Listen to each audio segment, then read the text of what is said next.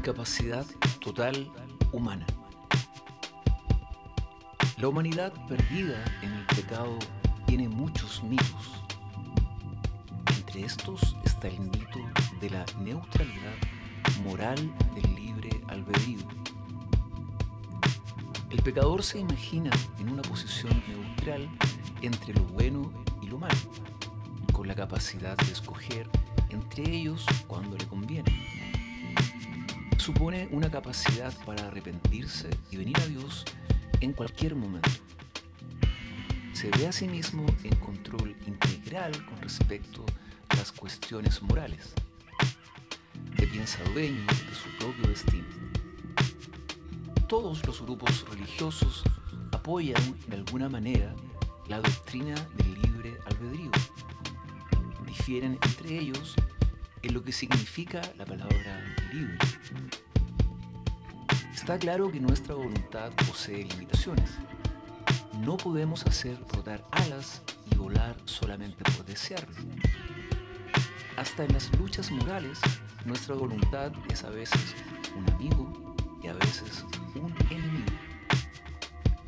Nuestra voluntad está limitada en algunas formas, pero no en otras. Algunos grupos creen que el libre albedrío del hombre escapó a los efectos de la caída y permanece moralmente neutral.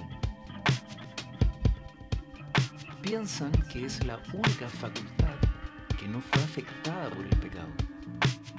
Otros creen que la voluntad está debilitada por el pecado, pero que todavía puede contribuir a la salvación. Finalmente, algunos afirman que el pecado domina todas las partes del ser humano y que el pecador es incapaz de buscar la salvación sin una obra eficaz de la gracia. Nuestro concepto de la gracia divina dependerá en gran parte de lo que pensemos de las capacidades y limitaciones de nuestra voluntad. Por esa razón es imprescindible definir cuidadosamente estas capacidades y limitaciones. Afirmamos lo siguiente. A. Que todos los aspectos del ser humano antes del nuevo nacimiento son dominados por el pecado y controlados por Satanás. B. Que la voluntad humana, siendo ella también dominada por el pecado, jamás podría desear la salvación ni aceptar a Cristo por su propia iniciativa, sin la gracia de Dios. C. Que el nuevo nacimiento es un acto soberano de Dios, en el cual el pecador es enteramente pasivo y que resulta en fe. No somos nacidos de nuevo porque teníamos fe. Tenemos fe porque nacimos de nuevo.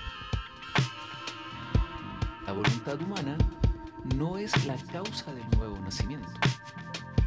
La palabra libre es la fuente de mucha confusión por su ambigüedad. Libre puede significar capaz o permiso o también neutral. Es imprescindible definir estos términos antes de entrar en cualquier discusión sobre el libre albedrío. Frente a las enseñanzas de la Biblia, ciertas definiciones son válidas y otras no. El instante en que el cristiano se da cuenta de que su libre albedrío no es la base de su salvación, se aclara la definición correcta de la palabra gracia.